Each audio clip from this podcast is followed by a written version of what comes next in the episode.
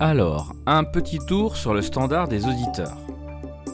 Euh, dis ma tête sur la grille de mots fléchés de mon père, il y a nombre premier en deux lettres. Y'aurait pas un problème? Ah Ah Oui, en effet. Bonjour, vous êtes sur Math en tête, le podcast de vulgarisation mathématique pour tous, et aujourd'hui, on se penche sur les nombres premiers. Qui sont-ils? Quels sont leurs réseaux? Mais tiens, au fait, en parlant de réseau, êtes-vous abonné? N'hésitez pas à le faire et à laisser 5 étoiles sur votre application d'écoute. Ça compte énormément pour la visibilité du podcast. Bon, prêt pour cet épisode?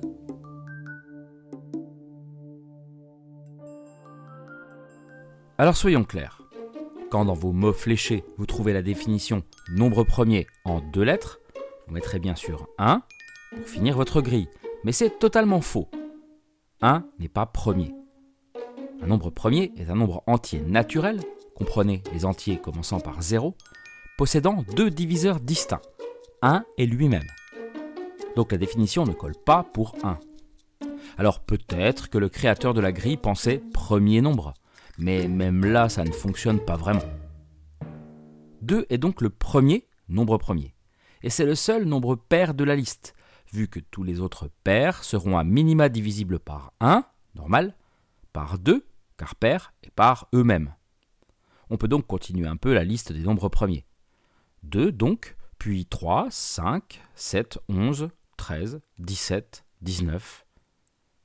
La première question qui vient naturellement est y a-t-il une façon simple de les trouver? La réponse est non. Bon alors, on a quand même le crible d'Ératosthène. Ératosthène de Cyrène, c'était un mathématicien grec, également astronome, philosophe, directeur de la bibliothèque d'Alexandrie. Il est considéré comme le plus grand savant de son époque. Et il était aussi géographe. Et oui, la géographie. Il serait même à l'origine officielle de cette discipline. Et il est connu, en maths, pour avoir entre autres mesuré géométriquement la circonférence de la Terre, et aussi pour son crible. Ce crible, justement, c'est un procédé dédié à trouver tous les nombres premiers inférieurs à un certain entier n donné. Ça marche, mais ça peut être un peu laborieux. On procède par élimination en supprimant dans une grille d'entiers de 2 à n tous les multiples d'un entier autre que lui-même. Les multiples de 2, autres que 2 déjà, puis les multiples de 3, autres que 3, et ceux qui restent évidemment, puis ceux de 5 et ainsi de suite. On réitère le procédé jusqu'à la partie entière de la racine de n. Les nombres premiers, entre 2 et n, sont alors les nombres non éliminés.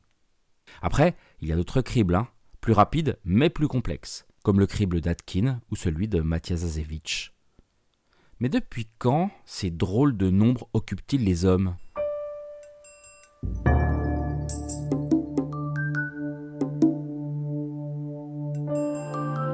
Il faut savoir que ça fait très longtemps que les nombres premiers ont suscité la curiosité de nos lointains ancêtres.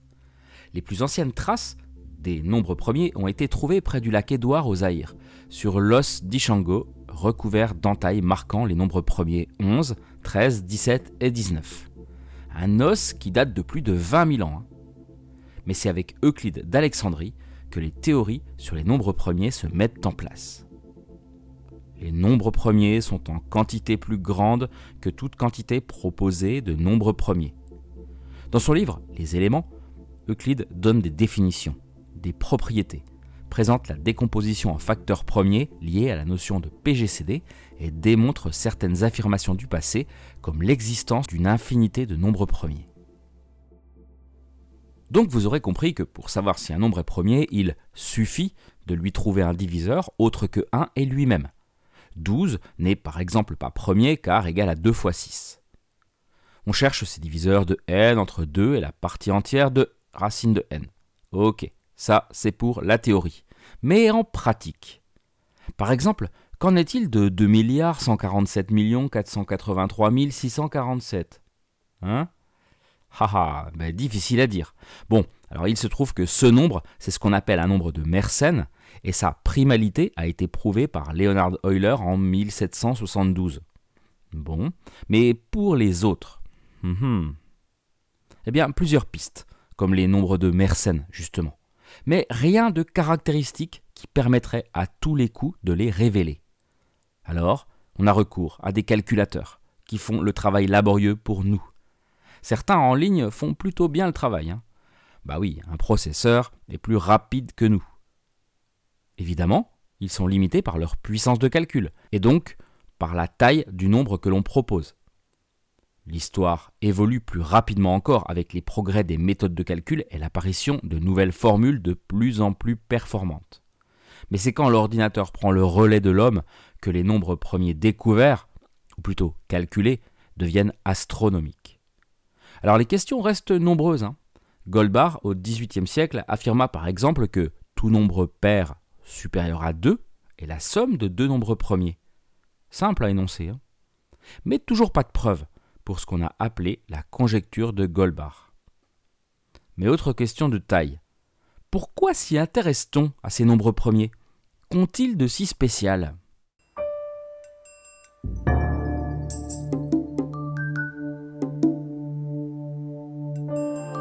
Derrière leur apparente pauvreté en termes de divisibilité, les nombres premiers sont essentiels et primordiaux. Ce sont en quelque sorte les briques de base de la construction des entiers. Ils constituent l'ADN de la théorie des nombres. Ce qu'on appelle le théorème fondamental de l'arithmétique énonce la chose suivante. Tout nombre entier, strictement plus grand que 1, s'écrit comme un produit de nombres premiers. 12, c'est 2 fois 2 fois 3. 18, c'est 2 x 3 x 3. 42, c'est 2 x 3 x 7. On comprend mieux sous cet éclairage leur appellation premier. Et ces briques peuvent par exemple servir à protéger vos données. Ils sont à la base d'applications essentielles pour le développement de l'informatique et des communications modernes. La cryptographie pour ne parler que d'elle, les codes derrière nos cartes, nos mots de passe, leur sécurisation repose sur des algorithmes qui utilisent des nombres premiers très grands et très complexes. Mais on retrouve également les nombres premiers en sciences physiques, où ils sont parfois utilisés pour décrire des phénomènes quantiques tels que la distribution des niveaux d'énergie dans un atome. En biologie également, pour la modélisation de phénomènes comme la distribution des gènes dans les chromosomes. Ou encore en économie, pour créer des modèles de décision des agents économiques sur les marchés financiers. Les nombres premiers, toujours plus complexes, toujours plus grands. À partir du XVIIIe siècle, les mathématiciens s'acharnent à battre les records en démontrant l'existence de nombres premiers de plus en plus grands. Aujourd'hui, le plus grand nombre premier connu est un nombre de Mersenne, le 51e. 2 puissance 589 933, le tout moins 1 et ce nombre comprend 24 862 048 chiffres et a été découvert le 7 décembre 2018 par un réseau d'ordinateurs. Si vous voulez voir sa tête, je le mets dans un lien dans les sources. Et lui, à coup sûr, ne tient pas dans une grille de mots fléchés.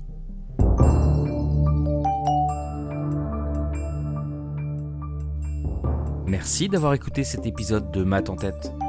Comme dit la chanson, derniers seront les premiers, mais n'attendez pas trop quand même pour vous abonner et me laisser 5 étoiles. N'hésitez également pas à me retrouver sur les réseaux sociaux pour me donner de nouvelles idées de thèmes mathématiques que je pourrais traiter. En attendant, je vous souhaite une excellente journée et je vous dis à très vite pour de nouvelles aventures sur en tête.